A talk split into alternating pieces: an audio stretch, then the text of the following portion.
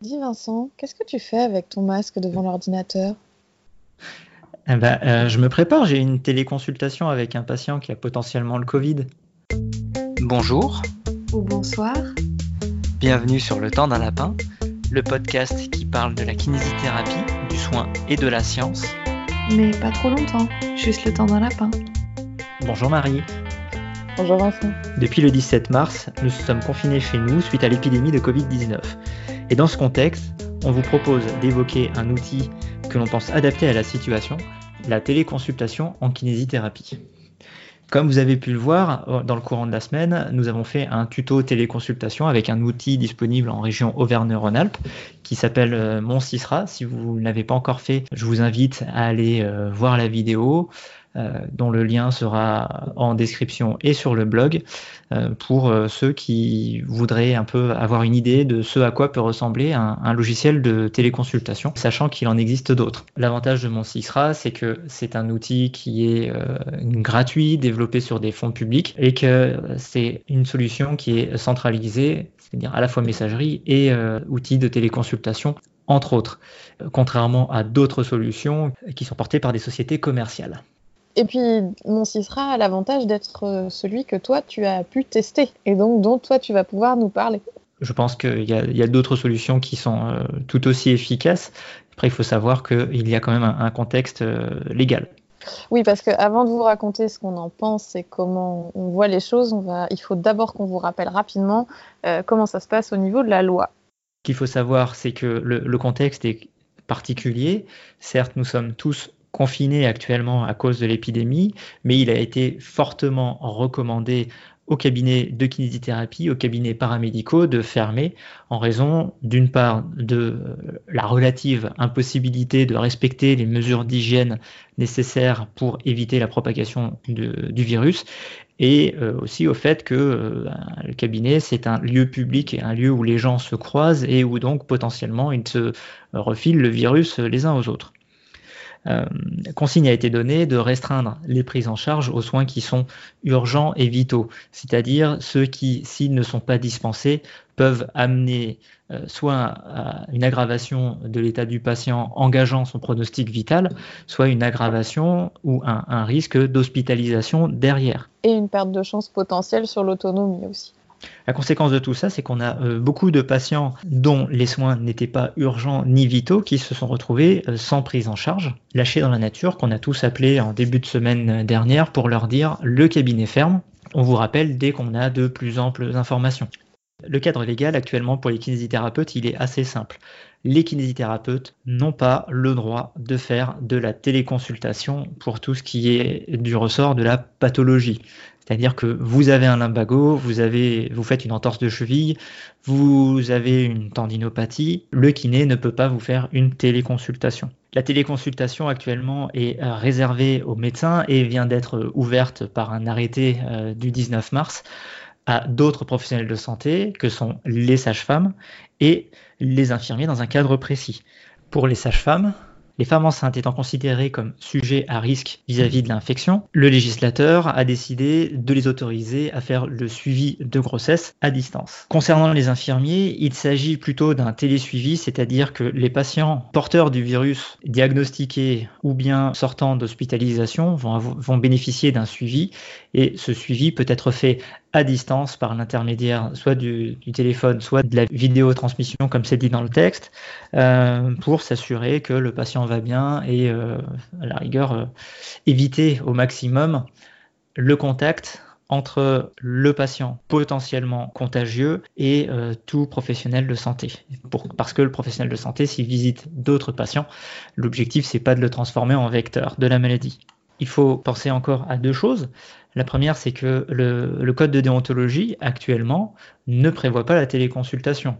Et euh, il précise dans l'article 98 que l'avis ou le conseil dispensé par téléphone ou par correspondance ne donne lieu à aucun honoraire. Donc, on peut éventuellement donner des conseils, mais on ne peut pas recevoir d'honoraires pour ça. La différence entre le conseil et le soin, c'est que le conseil sort d'un cadre pathologique. C'est-à-dire que si par exemple vous, avez un coureur à pied qui vous interroge sur euh, comment est-ce qu'il pourrait faire pour euh, avoir un peu moins de courbatures, et il ne décrit pas de lien avec une pathologie. Là, on est dans le conseil. Et là, euh, c'est quelque chose auquel on pourrait facturer une prestation de, de prévention, d'information, de, de, conseil en santé. Tu viens pas de dire l'inverse, que le code de déonto dit qu'on peut le donner, mais qu'il ne peut pas donner lieu à facturation?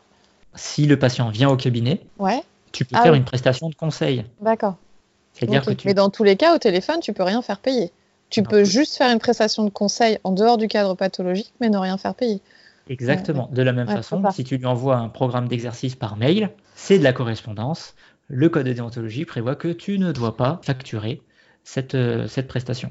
D'accord, oui, oui, c'était ça. Par contre, si le patient vient au cabinet, que tu discutes avec lui, que tu fais un petit peu le tour de sa problématique et que tu lui recommandes un programme d'exercice, c'est une facturation hors nomenclature, c'est-à-dire qui n'est pas prévu dans la nomenclature générale des actes professionnels et qui ne, ne lui permettra pas d'avoir une prise en charge de cette euh, consultation par l'assurance maladie. Et par contre, la différence entre le conseil et l'aspect consultation propre, c'est que le patient le même coureur à pied qui vient vous voir en disant j'ai une douleur persistante au niveau du tendon d'Achille quand je cours, là on est sur de la pathologie qui va nécessiter, en respectant notre cadre d'exercice, qu'il soit vu par un médecin, que ce médecin rédige une prescription euh, de rééducation avant que vous puissiez le prendre en charge. Donc, considérant ce cadre légal et ce contexte qui est vraiment particulier, eh ben, malgré tout, on a été amené à réaliser de la téléconsultation. Personnellement, la semaine dernière, quand j'ai appelé mes patients pour leur dire qu'on devait fermer le cabinet par mesure de précaution et pour éviter la propagation de la maladie, la plupart m'ont dit euh, bah, Ok, on a, on a les exercices, euh, on sait à peu près ce qu'on doit faire, on va continuer de mettre ça en place et puis euh, on verra s'il y a un souci, on te rappelle. D'autres ont clairement évoqué la, nécessité pour eux d'avoir un suivi régulier avec deux grands schémas hein, principaux. Le premier, c'est euh, des patients qui avaient eu leur première consultation la, semaine précédente, avec lesquels on devait refaire une évaluation euh, de la prise en charge qui avait été proposée. Et euh, de l'autre côté, ceux qui ont des difficultés organisationnelles ou de, motivation ou qui ont besoin d'être accompagnés pour pouvoir réaliser leurs exercices. Donc ça, c'est vraiment les deux profils typiques de, patients qui avaient besoin de téléconsultation et j'ai euh, deux autres patientes qui, elles, se sont faites opérer la semaine précédant le, confinement et la fermeture des cabinets et qui ont besoin de, ce suivi post-opératoire, mais qui sont suffisamment autonomes pour s'auto-rééduquer. Du coup, euh, tu leur as présenté ça comment? Je leur ai pas fait la grande introduction comme on vient de vous, vous faire là, mais je leur ai dit qu'actuellement la téléconsultation c'est réservé aux médecins mais euh, que, euh, compte tenu des circonstances, je leur proposais de, le faire à titre gracieux. Pour moi, il est impossible de, les abandonner. Le, confinement qui nous est annoncé de 15 jours va probablement durer plus longtemps. dès la semaine dernière, on, le savait, hein, quand on voit ce qui se passe en Italie. Donc pour moi, il n'était pas envisageable de les laisser partir comme ça dans, la nature sans, rien leur proposer. Euh, à minima un programme d'exercice et euh, au mieux un, télésuivi. Et du coup, tu t'es lancé là-dedans. Comment ça s'est passé alors? Comment ça se passe pour toi? Qu'est-ce que qu'est-ce que t'en penses? J'avais la chance que ce soit pas une première pour moi, c'est-à-dire que j'ai déjà réalisé une téléconsultation auparavant. J'en ai déjà fait plusieurs même, pas sur des patients vus au cabinet, mais avec, des, avec, avec d'autres personnes. Et du coup, j'avais déjà pu défricher une partie des difficultés liées à la téléconsultation. Euh, donc ça a été euh, assez facilement transposable, euh, d'autant que j'ai une prise en charge qui est très orientée sur, sur l'écoute, les exercices et assez peu sur un travail manuel, et que, le, donc, que je sois physiquement présent ou de l'autre côté de la caméra ne change pas non plus énormément la donne. Et tes patients, ils en pensent quoi? Tu as eu des retours? J'ai des retours qui sont, euh, je vais pas dire dithyrambiques, mais les gens sont plutôt satisfaits. Ils sont contents parce qu'ils se retrouvent pas livrés à eux-mêmes. Certains avaient manifesté euh, spontanément à cette demande euh, d'être appelés. Du coup, l'ajout de la vidéo est un plus pour eux. Ils sont, ils sont contents de ne pas avoir qu'un appel, mais d'avoir en plus euh, la vidéo, le suivi, la correction des exercices s'il y a un défaut de réalisation ou de, pouvoir le faire ensemble, parce qu'il y a aussi le côté motivation de, voir le, kiné qui réalise les, exercices. Oui, parce que ça, ça peut être un, un frein. Moi, j'ai fait quelques téléconsultations, mais sans vidéo pratiquement, ou certaines uniquement par message pour donner un second avis euh, à certaines personnes que je connaissais qui n'étaient pas euh, euh, toutes proches et qui du coup partaient du principe que de toute façon elles n'allaient avoir que ça de moi. C'est-à-dire que quand tu démarres, mais je pense notamment à Marine, dont on a parlé dans l'épisode 6 du temps d'un lapin, quand de toute façon tu sais qu'il n'y a que de l'échange et que des exercices à faire ou à, recevoir, euh, le patient est préparé. Il a des attentes qui sont spécifiques à la téléconsultation. Hors de ce contexte-là, moi j'imagine que c'est pas évident pour certains, parce que ça m'est déjà arrivé, qui me disent non mais je préfère aller voir une vraie personne en vrai.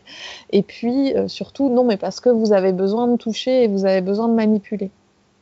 Et c'est vrai que bah, les rares fois où moi j'ai pu le faire avec des gens qui savaient que le fait de toucher ou de manipuler n'était pas une option, euh, ça a amené quelque chose de complètement différent. J'imagine que là, dans ce contexte-là, les gens s'attendaient à ne rien avoir, et non seulement ils tombent pas que au téléphone, mais ils tombent en plus en vidéo, ils peuvent te voir faire les exercices, donc c'est tellement mieux que ce qu'ils avaient envisagé qu'ils doivent effectivement être contents. Sûr. Et puis pour moi, euh, la téléconsultation m'oblige à me passer de certains outils dont j'ai parfois du mal à me passer en présentiel, hein, notamment bah, tout ce qui est manuel, tout ce qui est massage, tout ce qui est, euh, tout ce qui est de l'ordre de répondre aux attentes d'un patient qui pense que c'est ça qui va lui faire du bien.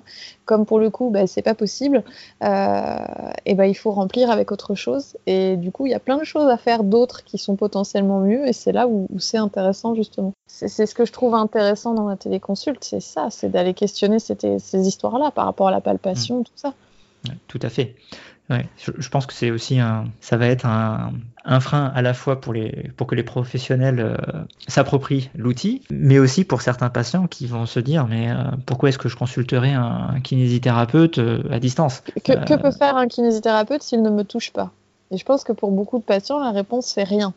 Et en même temps, là, on est dans un contexte où il faut éviter le contact, il faut éviter la proximité physique et il faut justement trouver d'autres solutions. Moi, je pense qu'on a plein de choses à proposer en dehors du fait de toucher la personne en termes d'autonomie, il y a quelque chose de. Moi, je l'ai perçu, je ne sais pas si toi tu le perçois aussi. C'est-à-dire que dans la mesure où tu n'es pas là pour faire les choses à leur place, puisque tu ne peux pas être là en présentiel, eh bien, ils sont obligés de mettre en place certaines stratégies et donc ils sont obligés de participer de manière beaucoup plus active à la rééducation. On en a tous, enfin, je pense. J'espère qu'il n'y a pas que moi, des patients qui viennent au cabinet parce qu'en fait, chez eux, ils font pas les exercices et puis du coup, ça leur fait une sortie et puis ils viennent une fois, ils sont sûrs de les avoir fait une fois et puis ils sont quand même contents et eux, ça leur convient mieux comme ça parce qu'ils se sentent pas suffisamment à l'aise pour les faire de, de leur côté. Là, ben, il n'y a pas la sortie, il y a peut-être la téléconsultation en relais, mais il n'y a pas cette, euh, il a pas cette tentation-là. Et du coup, il y a, je sais pas si toi tu l'as ressenti parce que tes patients en post-opératoire, je pense qu'il y a des kinés qui trouveraient ça euh, euh, impensable de, de, faire des consultations à distance si, si tôt après une chirurgie on nous a formés à être très attachés à prendre des mesures. Donc si on parle surtout du post-op, prendre des mesures de, périmètre pour évaluer l'importance de, l'hématome ou de l'œdème post-opératoire, de faire des mesures d'amplitude. Cependant, si on s'attache à quelque chose euh, d'autre qui va être la, fonction, cette prise de mesure, elle est finalement peut-être pas aussi pertinente. Est-ce que une, photo, tout simplement, euh, prise du, du membre opéré, n'est pas suffisante pour évaluer la, progression de cet œdème ou de cet hématome. Euh, je suis sûre que ça existe. Les dispositifs techniques et les applications de mesure, elles se, elles se généralisent. Je suis sûre que ça existe. En, post-opératoire, à part chez certains patients où ça, peut justifier, euh, pour la plupart, ils vont rarement se retrouver avec un pied qui va faire trois fois son volume. La, différence notable qu'on va, mesurer euh, suite à, l'amélioration de l'état, c'est un périmètre qui va diminuer de 3 cm. 3 cm sur une photo, qu'est-ce que ça va être? Ça va être les, veines qui deviennent un peu plus apparentes, les tendons qui, deviennent, qui redeviennent saillants, les reliefs osseux. Ça, on peut le quantifier éventuellement avec une photo, on peut l'évaluer de manière plutôt qualitative que quantitative, d'autant qu'on sait que ce, périmètre, euh, que, cet euh, œdème va rester un certain temps et qu'il n'est pas forcément en lien avec une diminution de la, fonction. moi, ça ne me choque pas pour une amplitude, je pense que les gens sont suffisamment euh, autonomes pour dire sur quelles activités ils sont embêtés Est-ce qu'ils arrivent à poser le pied au sol? Est-ce qu'ils arrivent à marcher? Est-ce qu'ils arrivent à marcher normalement? Est-ce qu'ils arrivent à marcher sur un terrain qui est plus ou moins accidenté? On a, tout un tas d'autres éléments euh, qui nous permettent d'évaluer l'état de notre patient que la, prise de mesure. Moi, je ne suis pas gêné euh, avec l'absence d'éléments cliniques, physiques, dans beaucoup de situations.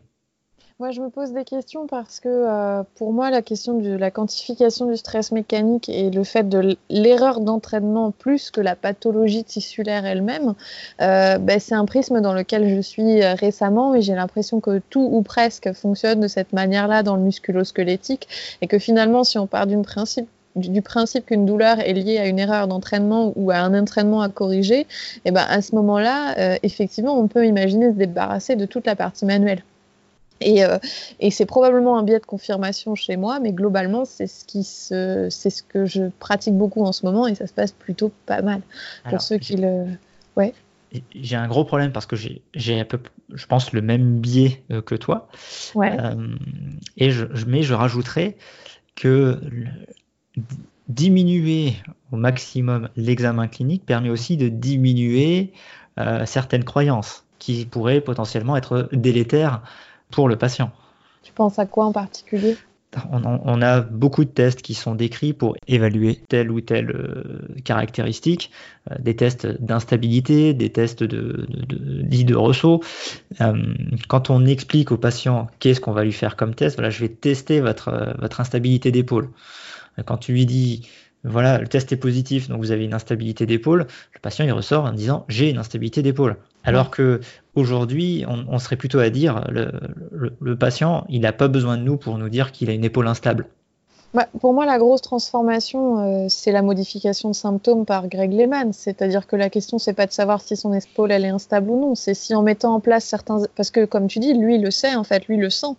D'ailleurs, euh, le... premier critère diagnostique, c'est le test d'appréhension antérieure. Donc c'est finalement un test où on va demander au patient s'il ressent la sensation d'une luxation imminente. Et mais encore, encore, une fois, euh, quelle est la spécificité et la sensibilité de ce test? Bah, aucune, puisqu'il est capable, enfin, il est capable de nous le dire euh, lui-même. Mais par contre, si au bout d'une certaine série d'exercices suffisamment adaptés et correctement suivis, il a cette sensation d'instabilité qui diminue, ben ça, ce sera notre test diagnostique finalement, avec en prime le traitement. Donc moi, je te rejoins là-dessus. Bah, moi, euh, justement, en parlant d'épaule, moi, c'était intéressant. Euh, cette fermeture de cabinet, elle m'a conduite à avoir des discussions avec les patients que je pense que je n'ai pas assez souvent, même en amont de la téléconsultation, c'est de savoir, bon, bah, là, on va être obligé de s'arrêter pendant deux semaines minimum. Euh, qu'est-ce que, où est-ce que tu en es? Qu'est-ce que tu as compris de ce qu'on faisait? Où est-ce que tu en es? Et qu'est-ce que tu pensais faire pour les prochaines semaines? Et de vérifier si le programme correspond à ce qu'on avait vu ensemble. Et je pense que ça, c'est vraiment quelque chose que moi, je ferai plus souvent. Avec ou sans téléconsultation, mais d'avoir ce temps de dire, mais qu'est-ce que tu as je, le fais déjà pas mal. Qu'est-ce que vous avez retenu Et comment est-ce que, est-ce que vous pensez que vous allez pouvoir gérer la situation vous-même? Et finalement, bah, on voit ceux qui sont assez avancés dans l'autonomie pour, pour, dire oui et ceux qui potentiellement pourraient avoir besoin. Et là, effectivement, pas d'un soin présentiel où on pourrait être tenté de faire du manuel, mais d'un soin à distance pour vérifier, bah, montrez-moi vos exercices, c'est très bien ce que vous faites. Peut-être que vous pourriez faire un tout petit peu plus dans, de cette manière-là, un tout petit peu différemment ou compléter un peu autrement, mais c'est déjà très bien. Et je pense que c'est vraiment un atout de la téléconsultation euh, dont, on va découvrir là, dans ces périodes-là, l'intérêt. Au-delà de cette approche peut-être un peu biaisée qu'on a Vincent et moi, où on est évidemment, vous en serez douté, favorable à la téléconsultation par rapport à ce qu'elle apporte en termes de questionnement autour de l'intérêt de la palpation, de l'autonomisation du patient, des représentations du patient et des attentes, elle est euh, très opportune par rapport euh, au contexte actuel et elle a un avantage énorme, c'est la question de la sécurité. À toi, Vincent. Le gros avantage actuellement, c'est qu'on a un risque de transmission qui est à peu près de zéro d'un ordinateur à l'autre ou d'un téléphone à l'autre. Donc, euh, on, on, plaisante là-dessus, mais on essaie de sensibiliser les gens aujourd'hui à la nécessité de restreindre au maximum leurs déplacements leur permettre d'avoir une continuité de leur prise en charge, tout en leur permettant de ne pas sortir de chez eux. Je suis le premier à dire aux gens, sortez, allez dehors, mais pas actuellement. Là, restez chez vous, moins les gens sortiront, euh, moins le confinement durera longtemps. Euh, donc, ça leur permet de continuer leur prise en charge, notamment pour ceux euh, chez qui on a détecté qu'il y avait besoin d'avoir un petit peu plus de, suivi, de, les pousser un petit peu plus, d'avoir cette, action de motivation envers eux, pour les aider à, à continuer leurs exercices, à continuer à rester d'être actifs, surtout dans un contexte où la sédentarité va être favorisée au maximum. Bah, de toute façon, il y a des patients avec qui on met du temps à réussir à, les, à leur donner envie de sortir régulièrement, à les marcher régulièrement. Évidemment, ces patients-là, sont très à risque avec le confinement de, de cesser les activités qu'on avait mis en place ou de ne pas être intéressés par des activités à l'intérieur s'ils avaient pris goût à des activités extérieures. C'est évident. Tout à fait. Et, puis, euh, même nous, euh, on est dans cette, dans cette posture-là. Euh, je ne sais pas ce qu'il en a été pour toi, mais moi, la, semaine dernière, j'ai eu une espèce de, de sidération. J'ai été quasiment incapable d'avoir la moindre activité physique chez moi. J'ai un, un, compte de pas par jour qui est, absolument effrayant. Et il m'a fallu un petit peu de temps pour me dire, OK, euh, la situation a changé, il faut que tu, il faut que tu te bouges. Il faut développer de nouveaux outils qui sont pas des outils avec lesquels on a forcément des affinités. Et puis, euh, faut pas oublier que dans le contexte où on est, avec les émotions intenses que ça procure, on en a parlé dans l'épisode précédent, potentiellement l'ennui, potentiellement l'angoisse, euh, on va avoir des gens qui vont avoir un risque et la sédentarité, on va avoir des patients qui risquent de voir leur douleur se majorer ou revenir à un état antérieur. Et, c'est vrai que je pense que ces patients-là, ils ont besoin de cet accompagnement-là à ce moment-là.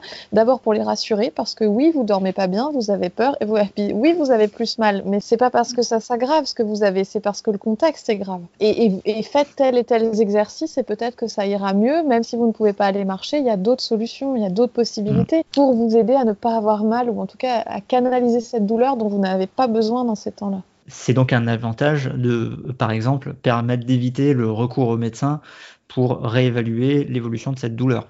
Il ne faut pas oublier quand on parle de sécurité que énormément de personnes atteintes du Covid-19 sont asymptomatiques ou post-symptomatiques. Nous avons eu des contacts avec de nombreux patients, des patients potentiellement infectés. Donc ce n'est pas que le patient qui est dangereux, c'est nous qui pouvons être dangereux pour le patient. Et dans ce contexte-là, moi je trouve que euh, limiter euh, au maximum les contacts avec les patients uniquement fragiles, ça reste quelque chose qui est de l'ordre du bon sens cette téléconsultation, elle a des avantages, mais elle a aussi des inconvénients ou des freins potentiels à son, adoption, euh, à la fois par les professionnels et par les patients. Euh, tout le monde n'est pas forcément à l'aise avec l'outil informatique, avec, ton smartphone, euh, avec ton ordinateur. Ça peut être problématique d'installer euh, une application, de se connecter à un site web. Euh, pour certaines solutions, entre guillemets, privées, de, se créer un compte, ça peut être un, frein, ça peut être une, barrière à, l'adoption de ces, dispositifs. Ça, c'est un, un des premiers inconvénients. Un, autre inconvénient qu'on peut voir, c'est que parfois, de temps en temps, il y a des tests physiques qui sont nécessaires. Ah, le, patient qui euh, va, se, va se faire une mauvaise réception, euh, il est en train de descendre ses escaliers parce qu'il veut euh, se faire un peu d'activité physique, il se tord le genou et ça va être compliqué d'évaluer l'intégrité de son ligament croisé antérieur via la caméra, voire même de lui demander de tester. C'est vrai qu'on parle souvent, on parle souvent sur le lapin de la question de l'intérêt de la palpation, l'intérêt du diagnostic musculaire par rapport à la contracture notamment, qui se qui peut se discuter. Mais effectivement, je te rejoins là-dessus, il y a certains tests cliniques qui vont être nécessaires pour préciser le diagnostic. Voilà, les critères d'Ottawa pour savoir s'il faut réaliser une radiographie, euh, notamment pour une entorse de cheville, incluent des critères palpatoires. Donc cela, si on ne les a pas, ça va être un peu compliqué. Une autre difficulté, c'est que comme tout outil qui, est nouveau, comme toute technique euh, qu'on découvre, ça demande un temps d'apprentissage. Et euh, votre première téléconsultation, si vous avez l'habitude de faire des consultations en, face à face qui durent 30 minutes, votre première téléconsultation, vous n'arriverez pas à la faire tenir en 30 minutes. Vous ne serez pas suffisamment organisé, vous n'aurez pas anticipé certaines, tout, tout, ce qui peut se passer. Hein. Il peut y avoir euh, des aléas techniques de votre côté comme de, de, celui du patient. Vous pouvez avoir un problème de connexion. Vous pouvez euh, avoir besoin de demander au patient de déplacer sa, sa caméra pour que vous puissiez mieux le voir. Euh, vous pouvez aussi euh, avoir besoin que le patient fasse une photo par exemple et pas savoir comment est-ce que lui peut vous envoyer la, photo avec, euh, avec l'outil. tout ça, ça, demande un apprentissage et ça peut être un frein. Actuellement, on a du temps. On peut éventuellement en profiter pour apprendre à utiliser ces nouveaux outils. Oui, c'est quelque chose qui revient souvent. Il ne faut pas oublier qu'on est tenu par un code de déontologie qui n'a pas forcément été écrit en prévision de situations comme celle-ci, où il y a des questions qui se posent aujourd'hui en termes de respect de la confidentialité obligatoire. Il y a des médecins qui se posent des questions à ce sujet. Comment euh, respecter la confidentialité? Théoriquement, on n'est pas du tout censé téléconsulter via, WhatsApp, par exemple. Euh, on n'est pas censé envoyer des documents via Gmail non plus. Pour rebondir sur l'aspect légal et des, outils euh, qui sont à notre disposition, le ministère de la Santé a fait un recensement euh, des différentes solutions qui existent et qui respectent euh, le, RGPD. Et donc, on vous mettra en description pour déjà que vous voyez un petit peu tout, ce qui existe et que vous puissiez choisir celle qui est la, plus adaptée à votre philosophie et à vos besoins. Marie, est-ce que tu as identifié d'autres freins? Est-ce que tu peux intégrer l'ordonnance dans le dispositif? D'avoir l'ordonnance permettrait déjà de respecter une, partie de notre cadre légal. Par contre, aujourd'hui, dans, la solution Mon CISRA, il n'existe pas le partage de documents entre le professionnel et le, patient. Il faudrait euh, passer par euh, le médecin qui transmet euh, la prescription médicale directement au, kinésithérapeute ou au professionnel de santé. Mais d'autres solutions incluent cet outil. D'accord. Ce serait bien qu'on puisse avoir moins besoin d'ordonnance. T'en penses quoi, Vincent? Ça pourrait être une solution, déjà dans un premier temps, compte tenu du, contexte actuel. Euh, l'objectif euh, peut être d'essayer de soulager euh, les médecins d'un temps médical. il y a quand même beaucoup de pathologies, je pense aux, affections musculo-squelettiques. Qui peuvent être extrêmement douloureuses, qui peuvent nécessiter des consultations rapides qui peuvent nécessiter des consultations rapides, effectivement, euh, qui vont euh, nécessiter euh, de la réassurance, qui vont nécessiter des encouragements à essayer de rester actif ou des, conseils à rester actifs qui sont parfois un peu compliqués à mettre en place dans, le contexte de confinement qu'on vit actuellement. Mais ça ouvre quand même la voie à un accès direct pour les kinésithérapeutes ne serait-ce que temporaire. Ne serait-ce que pour participer à l'effort de soins national où euh, euh, tout, doit être fait pour décharger les médecins généralistes qui sont en première ligne euh, des consultations autres, protéger les patients qui ne seraient pas malades du Covid-19 et qui auraient besoin de soins du risque de contamination, et puis de leur permettre, cela dit, d'avoir accès aux meilleurs soins possibles et éviter aussi d'exposer les médecins à des porteurs sains de la maladie parce qu'il faut, il faut aussi prendre en compte que là, dans les, les, les soignants sont en train d'être contaminés au fur et à mesure. Du coup, quand ils sont contaminés, ils sont écartés et mis en confinement, normalement. Euh, donc, c'est des soignants qui ne sont pas disponibles. C'est des médecins qui ne peuvent pas remplir leurs consultations. En tout cas, je pense qu'il est temps, et on en appelle vivement aux personnes décisionnaires dans ce sujet, de légaliser la téléconsultation pour les kinésithérapeutes. Je pense qu'on est euh, combien 90 000 sur le territoire français aujourd'hui, une bonne partie ayant dû fermer son cabinet, laissant une partie de la population douloureuse euh, sans solution ou avec des solutions de soins très peu euh, satisfaisante, si je puis dire. On est tous là, prêts à aider. Euh, je pense qu'il est temps que, la situation se débloque. Et puis qu'on nous permette d'apporter des réponses euh, rapides et efficaces dans ce contexte très particulier. Si vous êtes médecin, n'hésitez pas à nous faire remonter si notre raisonnement vous paraît pertinent. Est-ce que aujourd'hui vous, pensez qu'il est pertinent de déléguer dans le contexte actuel tout ce qui est prise en charge initiale des pathologies musculosquelettiques, par exemple, au kinésithérapeute et via téléconsultation, ou est-ce que euh, ça ne vous paraît pas pertinent? Voilà, on est, on est, aussi intéressé par votre avis. Est-ce que ça vous permettrait de vous dégager du temps? Est-ce que ce serait une solution qui permettrait de vous aider pour faire face à la vague de travail que vous rencontrez actuellement? Pour les consoeurs et les confrères qui nous écoutent, en tout cas, je pense que c'est un outil qui va aller dans le sens euh, des dernières données de la science, qui sont très en faveur de l'activité physique. L'activité physique ne nécessitant pas forcément de consultation en présentiel pour une partie des pathologies, ou en tout cas pas systématiquement ou pas sur toute la durée du soin. Je pense que c'est quelque chose qui va être amené à la suite de cette crise à se développer, et euh, il vaudra mieux, je pense, à ce moment-là, en être plutôt que de faire partie. Euh, de la cohorte qui n'en sera pas. D'autant que si on doit aborder l'aspect scientifique des choses, euh, en plus de l'aspect entre guillemets économique, euh, c'est qu'il a été démontré déjà plusieurs fois que si on compare une prise en charge en téléconsultation et une prise en charge en présentiel, on a grosso modo les mêmes résultats. Il ne faut pas considérer la téléconsultation comme une sous-séance de kinésithérapie, c'est de la kinésithérapie à part entière. Il y a des pays où ça se fait et où ça fonctionne très bien. En tout cas, merci de nous avoir écoutés. Certaines infos sont tirées du webinaire du docteur Jerry Draper-Roddy, dont on vous mettra le lien en description. On vous souhaite de pouvoir prendre soin de vous. Bon courage à tous ceux qui sont actuellement en première ligne. Et on vous dit à très bientôt. Sur le temps d'un lapin.